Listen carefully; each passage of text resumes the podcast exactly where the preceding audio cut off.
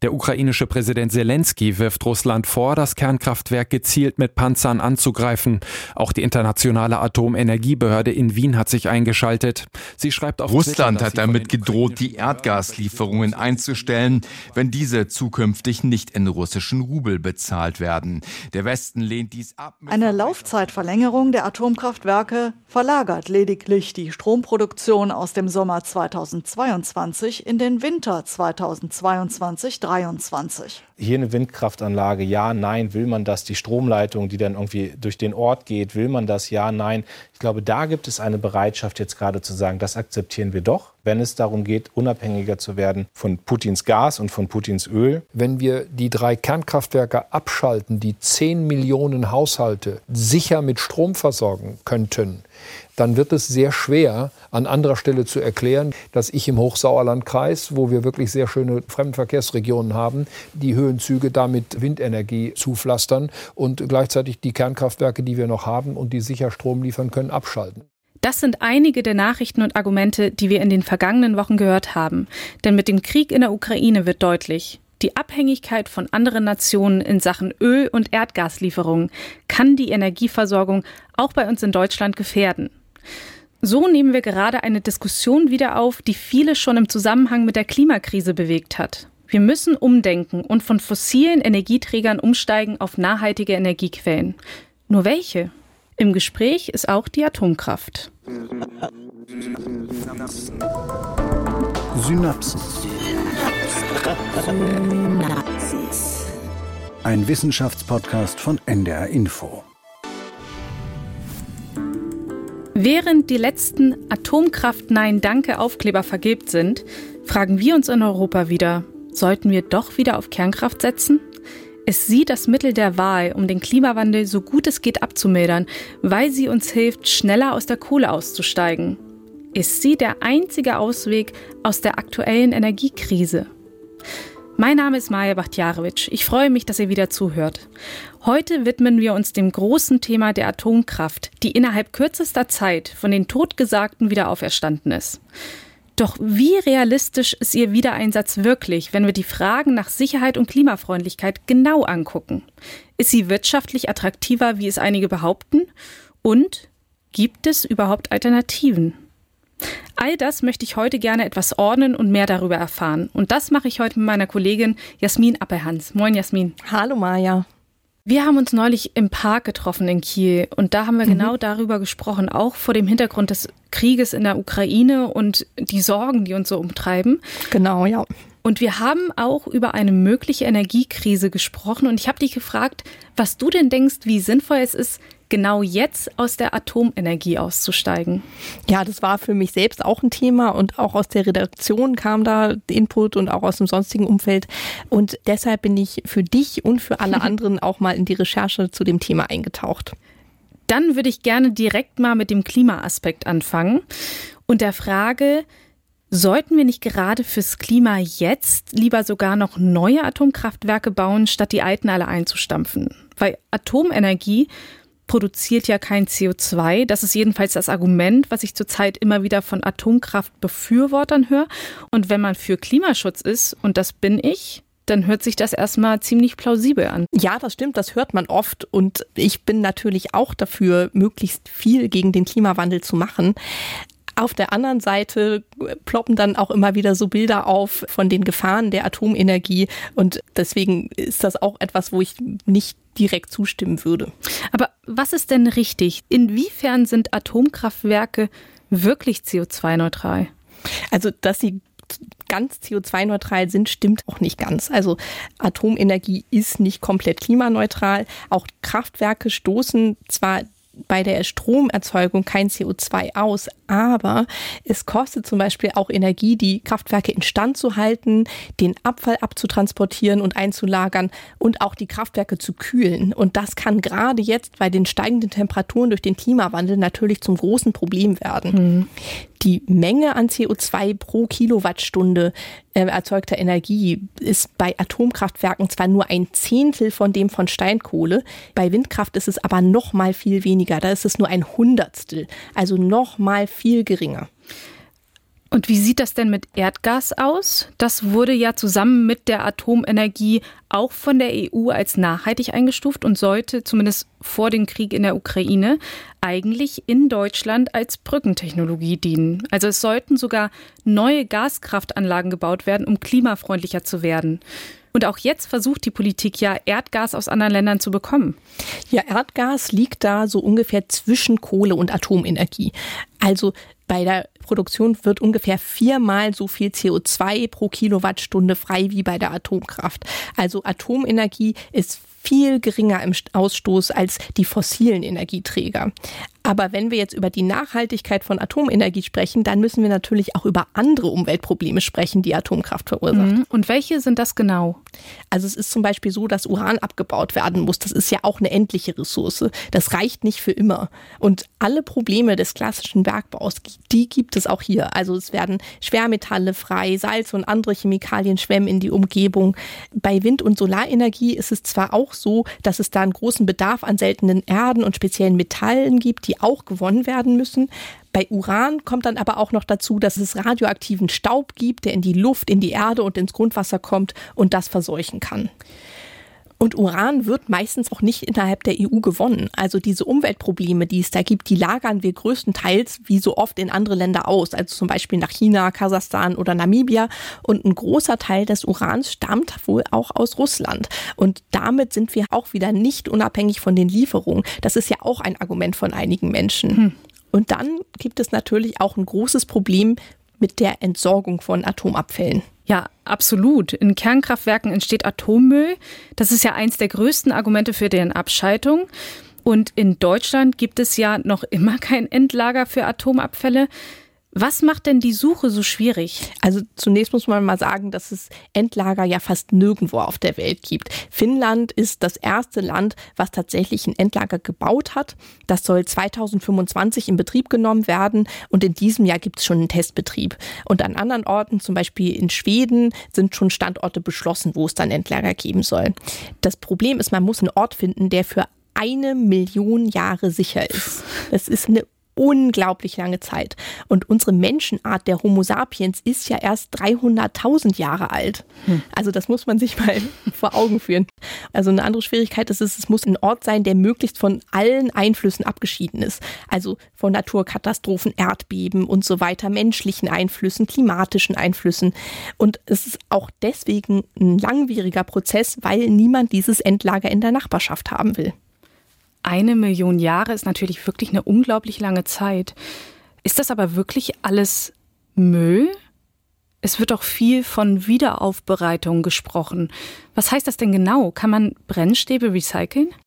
Ja, der Name Wiederaufbereitung trügt. Da ging es ursprünglich eigentlich nicht um Recycling in dem Sinne, sondern vor allem darum, waffenfähiges Plutonium herzustellen. Mhm. Und Dadurch okay. produziert man eigentlich noch mehr Atomabfälle. Auch jetzt ist eigentlich nur wenig Recycling möglich. Also es gibt wieder Aufbereitungsanlagen, wo die Brennstäbe dann auch hingebracht werden. Die Namen kennt man vielleicht. Ich kannte das halt irgendwie noch so aus den Nachrichten von meiner Kindheit, glaube ich. La Hague in Frankreich, mhm. Sellafield in England. Ähm, hier sind halt auch bei Wiederaufbereitung zum Teil große Mengen radioaktiver Stoffe ins Meer gelangt. Ich habe aber auch von Methoden gehört, die dafür sorgen, dass Atomabfall nicht so ganz so lange strahlt. Kann das nicht helfen? Ja, das ist die sogenannte Transmutation. Das läuft auch unter Wiederaufbereitung. Da wird noch dran geforscht. Es kann wohl tatsächlich dafür sorgen, dass einige Stoffe nicht ganz so lange strahlen, also dass die Zeit verkürzt wird, also von einer Million Jahre dann auf nur einige tausend oder hundert Jahre. Aber das ist halt auch nicht die endgültige Lösung des Problems. Also zum einen ist es so, dass es hier keine Anlage in Deutschland gibt und es die wohl auch nicht geben wird. Warum? weil die Kommission für Endlagersucher sich dagegen entschieden hat, weil das Verfahren halt noch nicht weit genug entwickelt ist und auch zu teuer ist. Außerdem sind für manche Formen der Transmutation auch spezielle Atomreaktoren nötig. Und weil Deutschland da jetzt aus der Atomenergie aussteigt, sind auch solche schnellen Brüter, wie sie heißen, werden nicht gebaut. Und das ist dann natürlich auch nicht möglich, da eine Transmutation zu machen. Mhm. Und es gibt auch andere Probleme. Das hat mir Horst Geckais erklärt. Der ist Professor für nukleare Entsorgung am Karlsruher Institut für Technologie, KIT. Und der ist auch Teil der Kommission, die in Deutschland ein Endlager finden soll. Denn wir hören da gleich mal rein, was er sagt. Manche Anteile von Atomabfall strahlen zwar kürzer, aber es gibt noch ein anderes Problem. Das hat er mir erzählt. Damit wäre ich aber noch nicht aus dem Schneider. Das heißt, ich müsste immer noch ein Endlager bauen. Das heißt, ich habe immer noch Spaltprodukte, die eben über diesen Zeitraum zerfallen und äh, dieser Abfall, diese Spaltprodukte bestehen auch teilweise aus Bestandteilen, die sehr langlebig sein können. Die haben zwar einen geringen Anteil im Abfall, aber sie sind da. Und diese lange Zeit, diese Jahrzehnte Endlagerforschung, die man bisher getrieben hat, haben gezeigt, dass gerade bei diesen langlebigen Spaltprodukten einige dabei sind, wo doch eine gewisse Wahrscheinlichkeit besteht, dass sie aus dem Endlager in die Biosphäre gelangen könnten. Was man zum Beispiel jetzt von diesen langlebigen Transuran-Elementen eigentlich gezeigt hat, dass die Wahrscheinlichkeit sehr gering ist, dass die mobil sein können im Endlager. Aber das heißt, wir brauchen immer noch ein Endlager mhm. und das für eine sehr lange Zeit. Was kommt denn da überhaupt in Frage? Also da wurden lange ja alle möglichen Optionen besprochen, also zum Beispiel äh, den Atomabfall ins Weltall auszubringen oder unter dem Meer im Meeresboden zu verscharren oder so. In Deutschland hat man sich jetzt aber schlussendlich zur sogenannten tiefen geologischen Endlagerung entschieden, also unter der Erde tief in geologischen Strukturen den Abfall einzulagern. Und auch da gibt es mehrere Optionen. Man kann das in Ton machen, in Granit oder in Salz. Das wird gerade alles noch diskutiert, was da die beste Option ist. Mhm. Hat wohl alles Vor- und Nachteile. In Finnland für das Endlager wurde Granit gewählt, aber vor, vor allem, weil die halt da keine anderen geeigneten Strukturen haben. Also da gibt es vor allem Granit, wo man das machen kann. Mhm. Die Suche nach einem Endlager ist ja schon Jahrzehnte alt und wir haben immer noch keins gefunden. Auch weil es einfach keiner vor der eigenen Haustür haben will. Mhm. Denn auch die Befürworter von Atomenergie lehnen das ja ab. Und wenn das alles so heiß umstritten ist, kann es dann überhaupt in absehbarer Zeit ein Endlager geben? Das habe ich Horst Geckais auch gefragt. Ich glaube, dass wir an der Stelle tatsächlich zum Erfolg verdammt sind, äh, da eine Lösung zu finden. Und ich bin nach wie vor der Meinung, dass die tiefengeologische Endlagerung der hochradioaktiven Abfälle tatsächlich die Lösung ist, äh, die wir im Moment technisch zur Verfügung haben. Man muss da auch mal in die Historie gucken. Es gibt ja schon 50 Jahre Endlagerforschung oder Entsorgungsforschung. Man hat sich schon viele Technologien überlegt, die man da machen kann. Also die gehen ja auch immer mal wieder durch die Medien und werden immer mal wieder genannt. Also das Verbringen im Weltall, in tiefen äh, Meeressedimenten, im ewigen Eis, beim ewigen Eis wissen wir mittlerweile auch, so ewig äh, muss das nicht unbedingt sein. Und am Ende ist die tiefengeologische Endlagerung halt geblieben. Das heißt, es ist so ein gewisser evolutionärer Prozess und äh, vielleicht muss man an der Stelle dann auch ein bisschen vertrauen, dass dieser Prozess halt auch dazu geführt hat, dass eben die beste Option überlebt. Mich überzeugt das ehrlich gesagt nicht. Also es hört sich so an, als seien wir jetzt tatsächlich einfach nur auf der Suche nach dem kleinsten Übel. Und mal ganz im Ernst, irgendwie so eine Idee mit Atommüll ins Weltall auszulagern, Pff, weiß ich nicht. Das klingt für mich eher nach so einer billigen Lösung wie aus den Augen, aus dem Sinn. Zumal es sicherlich auch viele Risiken mitbringt, die wir vielleicht jetzt auch noch gar nicht vorhersehen können. Genau, also so ein Endlager ist natürlich dringend nötig mal abgesehen davon, was für Optionen es da gibt, aber wir brauchen ganz dringend eins. Das ist die Sache. Denn Zwischenlager sind definitiv nicht geeignet, um Atomabfälle langfristig zu lagern. Es gibt da ja auch Urteile zu. Also hier in Brunsbüttel zum Beispiel durften keine Abfälle mehr eingelagert werden. Und da gibt es auch noch das krasse Negativbeispiel von der Asse in Niedersachsen. Das ist ein Zwischenlager im Salz und da ist Grundwasser eingesickert. Und jetzt ist potenziell das Grundwasser verseucht hm. dadurch. Und der Müll ist aber nun mal da. Das heißt, es ist unbedingt nötig, jetzt bald ein Endlager zu finden. Okay, an Endlagern kommen wir definitiv nicht vorbei und an den Zeitraum von knapp einer Million Jahre offensichtlich auch nicht. Als wir uns da im Park unterhalten haben, da hattest du nahezu beiläufig ein bestimmtes Forschungsfeld erwähnt und das hat bei mir kurz für eine ziemliche Verblüffung gesorgt. Und zwar hattest du erzählt von Wissenschaftlern, die sich Gedanken machen, wie man die Abfälle so kennzeichnet, dass auch spätere Generationen noch verstehen können, dass sie gefährlich sind. Genau, das ist das Feld der sogenannten Atosemiotik, weil Atomabfälle noch so lange strahlen und für über eine Million Jahre eingelagert werden müssen. Das ist halt so eine unvorstellbar lange Zeit. Äh, wissen wir zum einen auch gar nicht, was für Lebensformen es dann gibt. Und wenn man sich das mal vorstellt, wir als Homo sapiens, wie gesagt, uns gibt es ja gerade mal geschätzt 300.000 Jahre. Und vor 30.000 Jahren haben noch Neandertaler hier gelebt. Die Pyramiden sind erst 5000 Jahre alt und die Zeichen, die Hieroglyphen in den Pyramiden verstehen wir ja trotzdem nur durch Zufall. Wie meinst du durch Zufall? Erklär mal genauer. Also es wurde 1799 der Stein von Rosette wieder entdeckt. Das ist ein Stein, auf dem der gleiche Text in drei verschiedenen Sprachen zu lesen ist. Also Hieroglyphen, die demotische Schrift und äh, auf Altgriechisch. Und dieser Stein, also das ist nicht mehr alles lesbar, da sind Teile auch weggebrochen und so, aber der hat maßgeblich dazu beigetragen, dass die Hieroglyphen dann auch entziffert werden konnten. Und hätte niemand diesen Stein gefunden, dann wäre es für uns vielleicht immer noch völlig rätselhaft, was da eigentlich hm. steht. Hm. Also weiß niemand, welche Zeichen in so ferner Zukunft dann irgendwann auch noch mal lesbar sein können und die Leute warnen können, dass hier wirklich gefährliches Material lagert. Es gab da alle möglichen Ideen, wie man sowas kennzeichnen kann, dass das gefährlich ist. Also es, es fängt auch schon mal damit an, dass man Zeichen auf beständigem Material hinterlassen muss, dass auch die Zeit mhm. überdauert und dass es auch irgendwie allgemein verständliche Schriftzeichen sind, die mit hoher Wahrscheinlichkeit in ferner Zukunft auch noch lesbar sind. Und da gab es alle möglichen, auch völlig absurden Ideen. Also ich habe zum Beispiel gelesen, dass äh, es einen Vorschlag gab, Katzen zu züchten, die halt so genetisch manipuliert sind, dass sich das Fell verfärbt, wenn es radioaktiver Strahlung ausgesetzt ist. Oder auch eine Art Religion zu schaffen, um das Wissen immer weiterzutragen, weil man gesehen hat, dass Religionen ja Wissen auch so weiter transportieren können über lange Zeit. Die ähm, Religion ähm, der Gefährlichkeit von Atomkraft. Zum Beispiel, genau. Also da, da gab es natürlich auch noch ein paar ernsthaftere Sachen. Aber das ist sowieso auch die Frage, wie sinnvoll so eine Kennzeichnung überhaupt ist. Das hat mir Clemens Walter von der Uni Hannover erzählt. Der ist Professor am Institut für Radioökologie und Strahlenschutz. Es gibt die eine Auffassung, ja, hier muss davor gewarnt werden, dass dort was Gefährliches ist, dass die Leute nicht anfangen zu graben. Auf der anderen Seite, wenn ich so gucke, unsere Archäologen heute sind natürlich genau da interessant, wo sie irgendwelche schönen Schilder finden, wo vielleicht was sein könnte. Also es gibt durchaus auch Stimmen, die sagen, nee, lieber so unauffällig wie möglich lassen den Standort, dass keiner auf die Idee kommt, dort noch was zu suchen. Und es klingt nach einem sehr validen Argument, dass es gerade da attraktiv wird, irgendwie zu graben, wenn man denkt, dass man da irgendwas entdecken kann. Klar.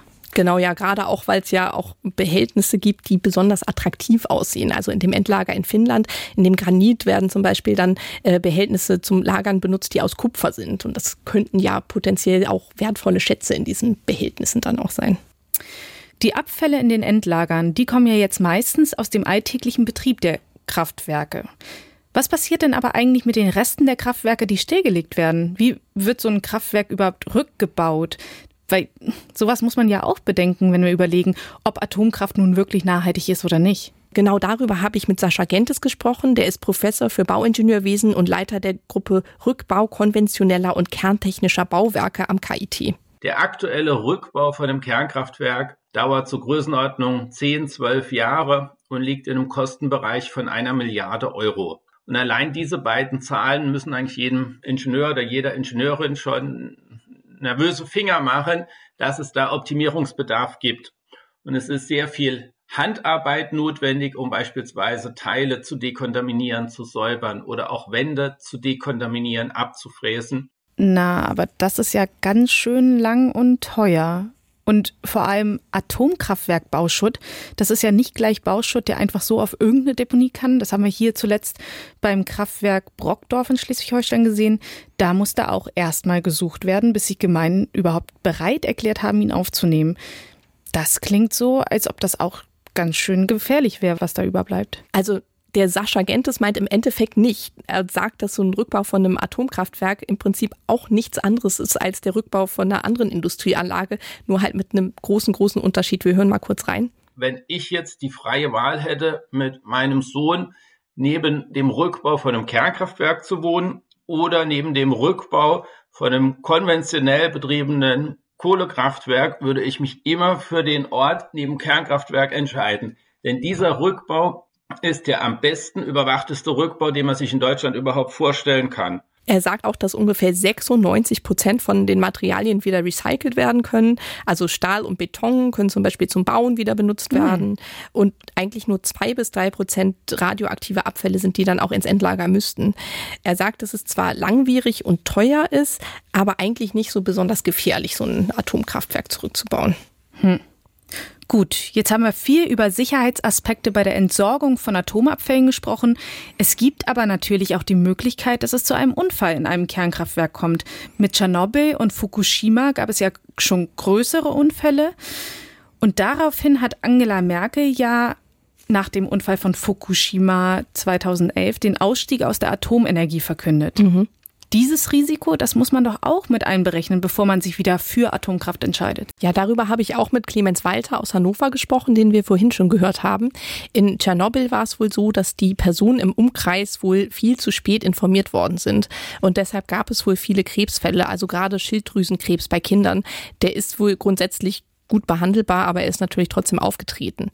Und dann gab es auch einige Einsatzkräfte, die beim Löschen geholfen haben, die stark betroffen waren. Also innerhalb der ersten vier Wochen sind auch einige von denen gestorben. Hm. Und auch in Deutschland gibt es wohl immer noch Auswirkungen, hat Clemens weiter erzählt. Dann war die Radioaktivität in einigen Gebieten Deutschlands stark erhöht, zum Beispiel äh, der südliche Raum, Südosten in Bayern. Das merken wir bis heute. Dort finden wir Cäsium 137 im Boden. Das reichert sich in einigen Pilzen, speziell Trüffel an. Tiere, die das als Nahrung aufnehmen, wie Wildschweine, haben dann ebenfalls erhöhte Radioaktivität und wir haben in Deutschland einen Grenzwert von 600 Becquerel pro Kilogramm für Fleisch und das wird ab und zu noch bei einigen Fällen pro Jahr überschritten und das darf dann nicht in den Verkauf kommen und darf nicht verzehrt werden. Das heißt, dort haben wir noch Folgen. Mhm. Man sagt ja auch, lieber nicht zu viel Wild essen. Gestorben ist hier aber keiner, oder? Ja, wohl nicht. Das kann man aber nicht so genau sagen, weil es ja um Krebsfälle geht. Da gibt es ja eh relativ viele von. Und da kann man dann nicht unbedingt sagen, okay, es gab jetzt ein paar mehr oder nicht. Das ist halt so ein statistisches Problem. Also wenn man eh so ein großes Grundrauschen hat, ne, mhm. ne, und dann kann man nicht sagen, okay, die Ausschläge waren jetzt irgendwie viel größer oder nicht, wenn man eh so viele Fälle hat. Und in Fukushima da war die Strahlung wohl insgesamt viel geringer als äh, in Tschernobyl zum Beispiel. Und die Bevölkerung ist auch viel früher gewarnt worden. Und dadurch gab es wohl wesentlich weniger Krebsfälle bei Kindern. Aber auch im normalen Betrieb gibt es doch bei Atomkraftwerken Strahlung. Da haben doch einfach viele Leute immer Angst gehabt, wenn sie in der Nähe von Atomkraftwerken gewohnt haben. Ja, da gibt es in Deutschland wohl ziemlich strenge Grenzwerte. Das ist ein Millisievert im Jahr insgesamt.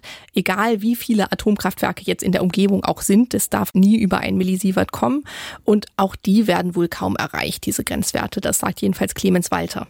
Jetzt ist es so, dass die deutschen Kraftwerke dort immer weit, weit drunter sind. Also typische Werte von Dosen, die sie bekommen, sind nicht ein Millisievert, sondern ungefähr ein Tausendstel davon. Und das ist das, was im Regelbetrieb passiert. Und das ist natürlich im Vergleich zu setzen damit, dass Sie, wenn Sie zum Beispiel von St. Peter-Ording an der Nordsee umziehen nach Freiburg in Bayern oder nach München, sie ihre Strahlendosis um ein ganzes Millisievert auf natürliche Weise erhöhen. Einfach weil sie dort mehr kosmische Strahlung haben, anderen Boden und so weiter. Oder wenn Sie in ein Flugzeug steigen und nach San Francisco fliegen, dann bekommen Sie auch eine Dosis auf Hin- und Rückflug von 0,1 Millisievert. Damit verglichen sind wohlgemerkt im Normalbetrieb die Emissionen aus deutschen kerntechnischen Anlagen extrem gering. Aber es kann auch immer mal wieder was passieren, auch unabhängig von Naturkatastrophen. Und wir hörten gerade Flugzeug.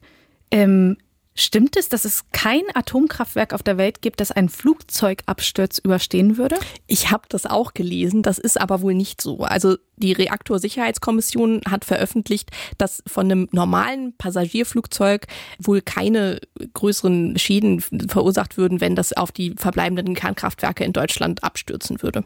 Aber wenn es denn jetzt zu kriegerischen Auseinandersetzungen kommt, wie zum Beispiel in der Ukraine, da sind Atomkraftwerke ja auch einfach große Sicherheitsrisiken. Ja, es gab da ja viele Berichte, weil der Strom von Kernkraftwerken wohl teilweise abgestellt worden sein soll. Das Problem dabei ist, dass die Kühlung unbedingt weiterlaufen muss, weil eine neue Spaltung zwar verhindert werden kann, aber die schon vorhandenen radioaktiven Kerne, die laufen natürlich erstmal weiter und die produzieren eine enorm große Wärme. Und dadurch wird das System immer heißer und es kann zur Kernschmelze kommen oder auch dazu führen, dass Wasser sich zersetzt. Und wenn sich Wasser zersetzt, das kennen wir vielleicht noch aus dem Chemieunterricht, dann bildet sich Wasserstoff und es gibt eine Knallgasreaktion. Mhm. Und Explosion. Dadurch Explosion, richtig. Und das war wohl auch das größte Problem in Fukushima. Das sieht Clemens Walter von der Uni Hannover auch als das größte Problem im Krieg in der Ukraine an.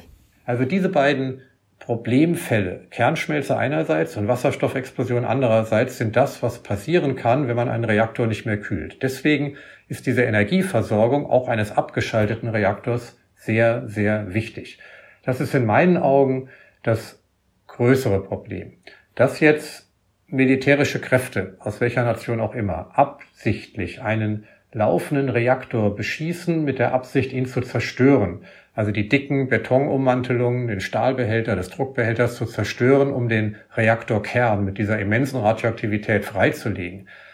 Das kann ich mir nicht recht vorstellen, weil die Auswirkungen wären so spontan und so immens, dass auch die eigenen Truppen massiv darunter leiden würden. Das könnte natürlich trotzdem aus Versehen passieren.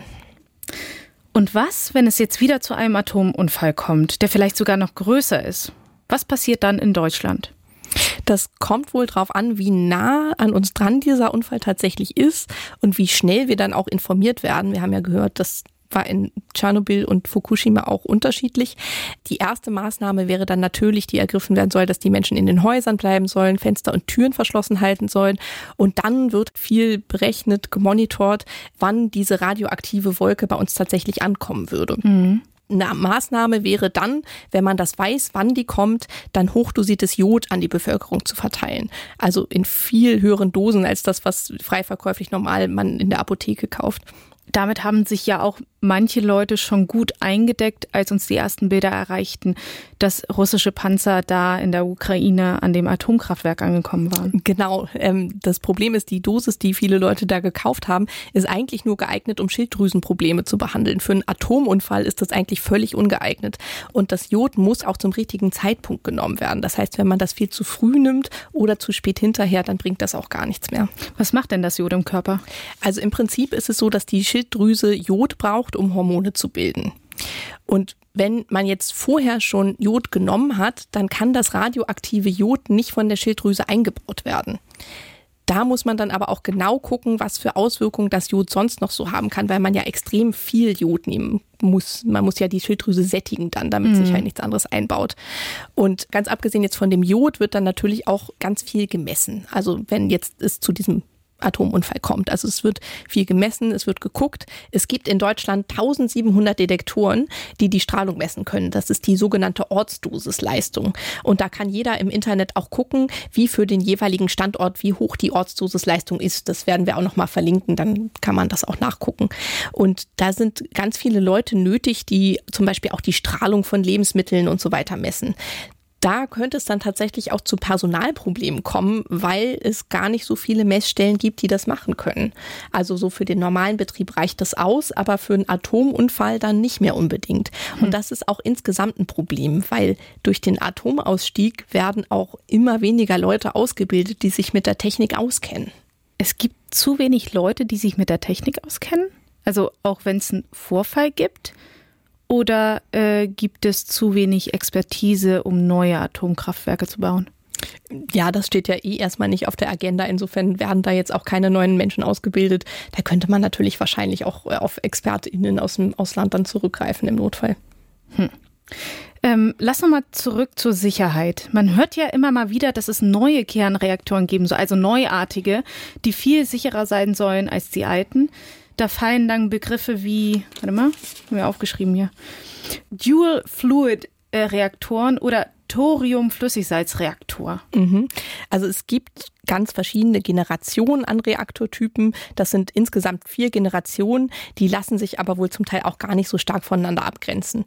Bei der vierten Generation ist es jetzt so, dass die zum Teil zum Beispiel nicht mehr Wasser zur Kühlung nutzt, sondern Helium, flüssiges Blei oder Natrium oder dass auch andere Brennstoffe als Uran genutzt werden sollen.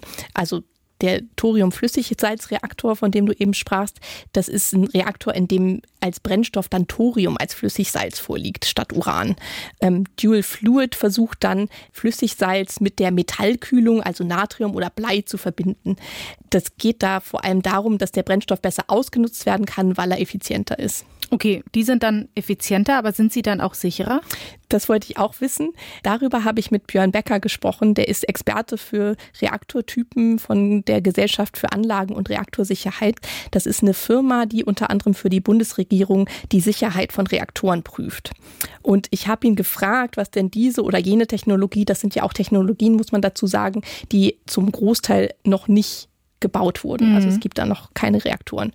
Aber ich habe ihn halt gefragt, was das für einen Einfluss auf die Sicherheit von den Reaktoren hat. Und äh, der arme Mann war zwischendurch ziemlich verzweifelt, weil er immer gesagt hat, dass man das so pauschal halt nicht sagen kann, was sicher ist und was nicht. Man muss sich das Gesamtkonzept angucken. Und auch wenn viele Gesamtkonzepte groß gehypt werden, weil jetzt zum Beispiel Bill Gates da rein investiert hat, heißt das nicht, dass das schon gut getestet ist und auch wirklich dann funktioniert. Und es geht auch nicht nur um die Technologien selbst, die genutzt werden, sondern zum Beispiel auch die Standorte, wo das dann gebaut wird, einzelne Werkstoffe, die benutzt werden und auch noch ein anderer Faktor, sagt Björn Becker. Darüber hinaus stellt sich natürlich auch die Frage der Betriebsführung. Also wie wird ein Reaktor betrieben?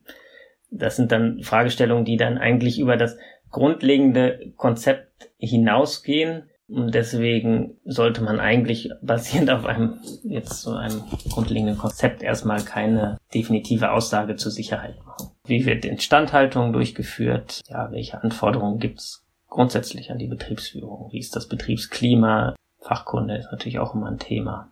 Also ein Kraftwerk kann nicht auf Autopilot laufen. Ja, und da kommt dann wieder das zu tragen, was du eben gerade gesagt hast. Mit dem Ausstieg aus der Atomkraft werden insgesamt auch weniger Menschen ausgebildet, die dafür Sorge tragen, dass alles so läuft, wie es soll. Was hat es denn mit diesen Small Modular Reactors auf sich, die auch immer mal wieder in den Medien aufgetaucht sind? Da heißt es ja auch, dass sie sicherer sein sollen. Ja, das sind kleine modulare Reaktoren. Das ist wohl relativ willkürlich gewählt, dass die 300 Megawatt als Grenze genommen haben. Die sind modular aufgebaut, wie das auch äh, im Namen das schon sagt. Theoretisch könnten also auch mehrere von diesen kleinen zusammen zu einem großen Kraftwerk gebaut werden.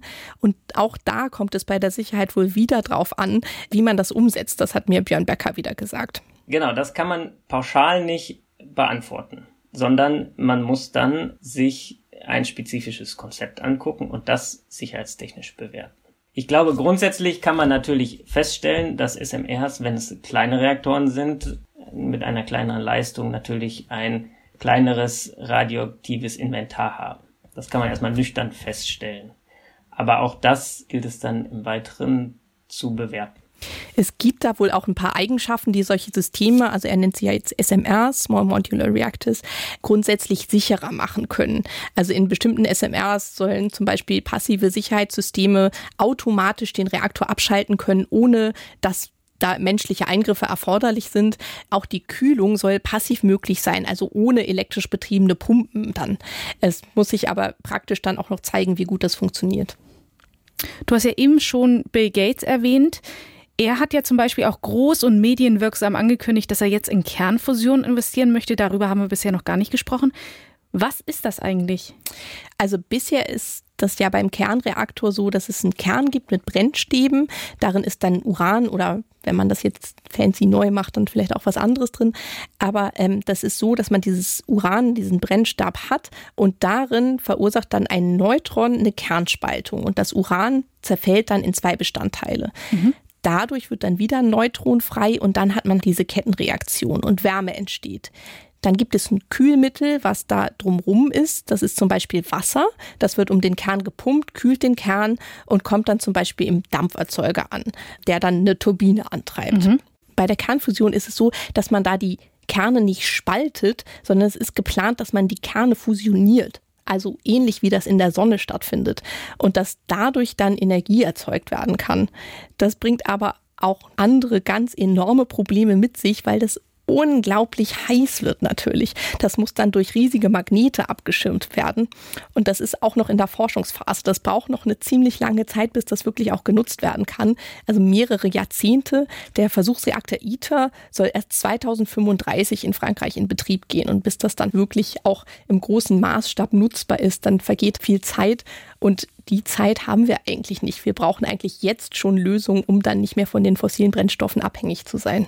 Also, wenn ich das jetzt so für mich zusammenfasse, klingt das alles nicht wirklich gut, denn neue Reaktoren sind ja offenbar auch nicht unbedingt die Lösung des Problems. Mhm. Und insgesamt klingt das ja aber so, als wäre Atomenergie einfach unheimlich gefährlich. Man hat ja Millionen strahlende Abfälle, man hat die Gefahr eines Atomunfalls. Ja, da sind wir aber wieder bei den Tücken der Wissenschaft. Also so ganz stimmt das nicht. Also in der Wissenschaft sind ja absolute Wahrheiten immer schwer zu finden. Es ist so, dass wenn mal was schief geht, dass dann gleich eine sehr, sehr große Gefahr für viele Menschen dann auch vorhanden ist. Mhm. Aber im Vergleich mit anderen Energieformen schneidet Atomenergie eigentlich erstaunlich gut ab, was jetzt das Risikoverhalten angeht. Das sagt auch Gunnar Luderer.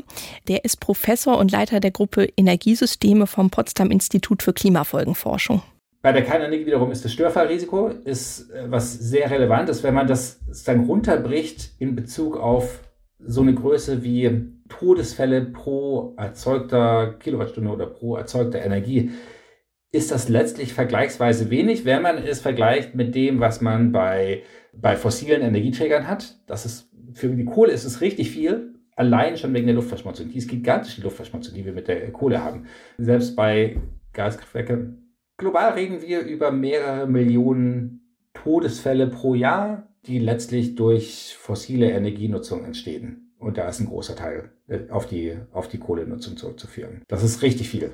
Ich habe nochmal nachgeguckt, also bei Braunkohle ist es so, dass es ungefähr 33 Tote pro erzeugter Terawattstunde Strom gibt. Dann kommen alle anderen fossilen Energieträger. Bei Solarenergie sind es 0,4 Tote, also schon viel, viel, viel, viel weniger. Und bei Atomenergie ist es nochmal drunter. Das sind nur 0,1 Tote pro Terawattstunde. Hm.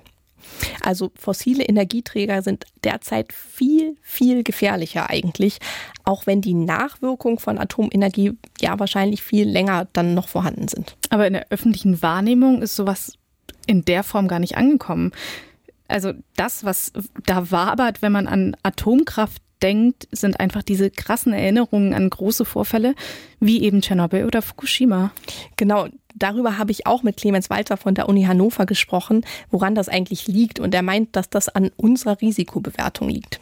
Das hängt einfach mit zwei Faktoren zusammen. Das eine ist der sogenannte Katastrophenfaktor, dass eine große Anzahl gleichzeitiger Opfer stärker gewichtet wird. Und die Kernenergie steht nun mal in dem Ruf, dass wenn eine Reaktorkatastrophe passieren sollte, selbst wenn das extrem unwahrscheinlich ist, ich eben mit einer großen Anzahl von Opfern zu kämpfen haben werde, wohingegen das bei den anderen Energieformen eher so stetig, aber tröpfchenweise unbemerkt funktioniert.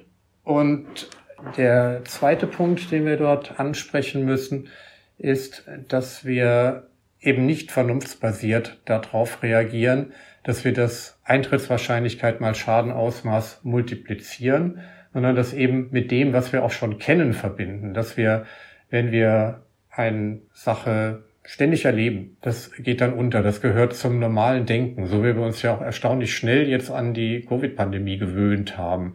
Mit diesen Inzidenzzahlen und Todeszahlen, die wir jetzt haben, wären wir vor zwei Jahren noch nicht so locker umgegangen. Und das ist hier genauso.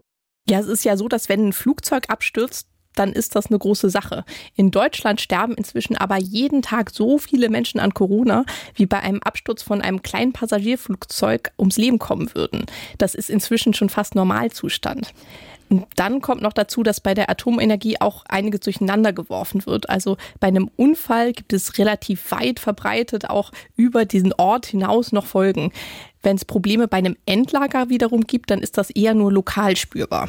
Gut, also zur Sicherheit lässt sich sagen, wenn mal etwas passiert, ist es schlimm, aber gerade fossile Energien kosten derzeit viel mehr Todesfälle. Und Atomenergie ist einigermaßen klimafreundlich, jedenfalls mehr, als wenn Erdgas genutzt wird. Ja, es ist aber auch aus anderen Gründen nicht unbedingt die Lösung. Das sagt jedenfalls Gunnar Luderer vom Potsdam Institut für Klimafolgenforschung. Insofern ist die Kernenergie zunächst durchaus eine klimafreundliche Option. Aber es ist völlig klar, dass wir langfristig auf die Erneuerbaren gehen müssen, weil das die kostengünstigste Option ist, um Klimaschutz zu betreiben. Also wir sehen historisch, dass Klimaschutzpläne, die auf Kernenergie fußen, in aller Regel schiefgehen. Einfach weil es fast immer länger dauert und fast immer teurer wird, diese Kernkraftwerke zu realisieren. Bei Erneuerbaren ist es ganz anders. Also wenn man Solar- und Windausbaupläne in verschiedenen Ländern der Welt betrachtet, dann ist es meistens so gewesen, dass es schneller und billiger gegangen ist, diese Pläne, diese Ausbauziele zu realisieren und, und damit auch wirklich Klimaschutz zu betreiben. Erneuerbare sind in den letzten Jahren immer günstiger geworden. Mhm. Bei Solarenergie zwischen 2010 und 2020 sind die um Faktor 10 günstiger geworden. Und bei Atomkraft ist das halt ganz anders. Das ist halt immer teurer geworden, eher als man geplant hat. Und dann ist es so, dass neue Kernkraftwerke zu planen auch unglaublich lange dauert. Also oft werden da zehn Jahre für veranschlagt und dann dauert es aber doch auch mal 15 bis 20 Jahre. Und so viel Zeit haben wir nicht, um den Klimawandel aufzuhalten. Also neue Atomkraftwerke zu bauen, ist vielleicht auch nicht die Lösung. Gut, man müsste jetzt vielleicht keine neuen bauen, weil es zu teuer ist und weil es immer zu lange dauert. Aber äh, man könnte doch einfach die drei alten noch eine Weile laufen lassen? Ist das eine Option? Könnte man die einfach so ohne weiteres laufen lassen? Das ist halt auch nicht so ohne weiteres möglich. Das braucht halt ein bisschen Vorlauf.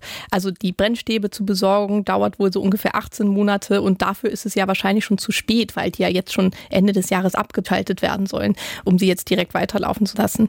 Und dann sagen die Betreiberfirmen in Deutschland halt auch, dass wenn sie sie länger betreiben, dann auch wirklich viel länger, weil die Kraftwerke ja auch gewartet werden müssen und so weiter und so fort. Also es lohnt sich erst, wenn sie ein paar Jahre Jahre laufen und eher so fünf bis zehn als nur ein Jahr. Und derzeit ist es auch so, dass wir gar nicht so viel Strom aus den Atomkraftwerken beziehen. Also es könnte auch nur bedingt helfen, sie weiterlaufen zu lassen.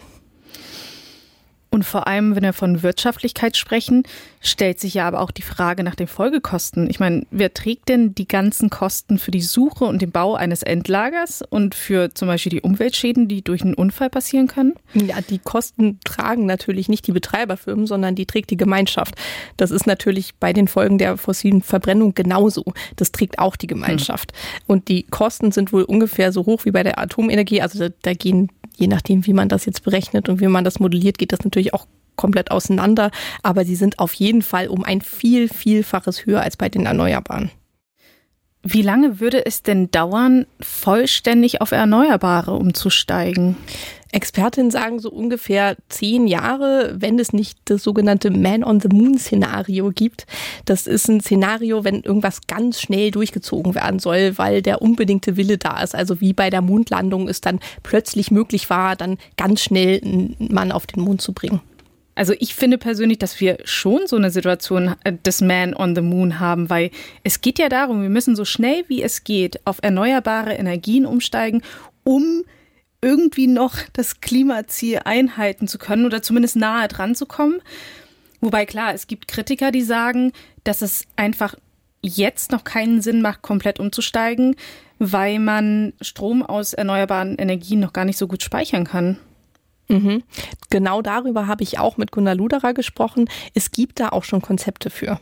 Es ist interessanterweise so, dass wenn man intelligent Wind- und Solarenergie kombiniert, dass man schon die Schwankungen teilweise ausgleichen kann. Also im, Win im Winter haben wir tendenziell mehr Windenergie, im Sommer haben wir tendenziell mehr Solarenergie. Also wenn man das intelligent kombiniert, hat man eine gewisse Glättung der erneuerbaren Strombereitstellung über die Zeit.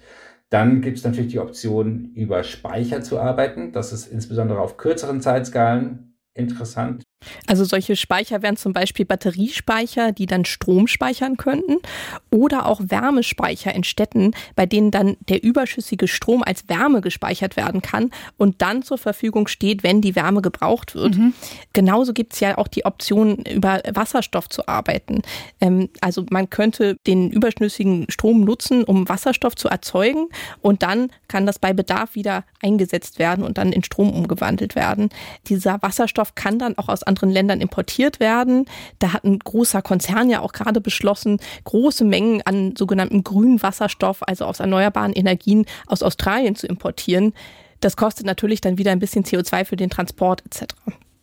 Du, ganz im Ernst, also wenn wir irgendwann wirklich zu einer festen Überzeugung kommen, dass wir das auch ohne Atomkraft schaffen, dann würde ich das auf jeden Fall ohne Atomkraft machen. Okay, also um zur Anfangsfrage nochmal zurückzukommen, du glaubst also, dass es nicht sinnvoll ist, zur Atomkraft zurückzukehren?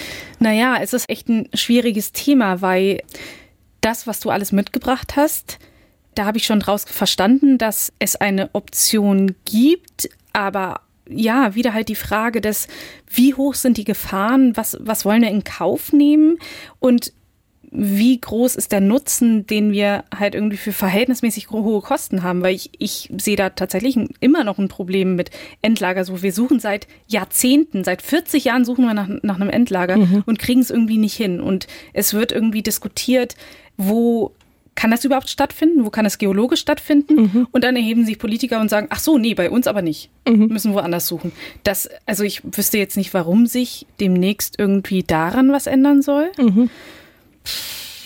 Ja, ist echt schwierig. Was sagst mhm. du denn? Also ich sehe durchaus auch das große Problem, dass eigentlich nur ne, wenige Generationen diesen Atomstrom genutzt haben und der aber für Millionen Jahre dann auch noch weiter strahlt und man da verrückt. ein Endlager finden muss. Das sehe ich durchaus auch als Problem. Ich glaube, man hätte vielleicht andersrum aussteigen müssen oder sollen, dass man erstmal aus den fossilen Energien aussteigt, ausgestiegen mm. wäre, dann an die Atomkraft das haben ja gegangen andere Länder wäre. gemacht. Das wäre eventuell die sinnvollere Reihenfolge gewesen. Also Ausstieg denke ich auf jeden Fall auch.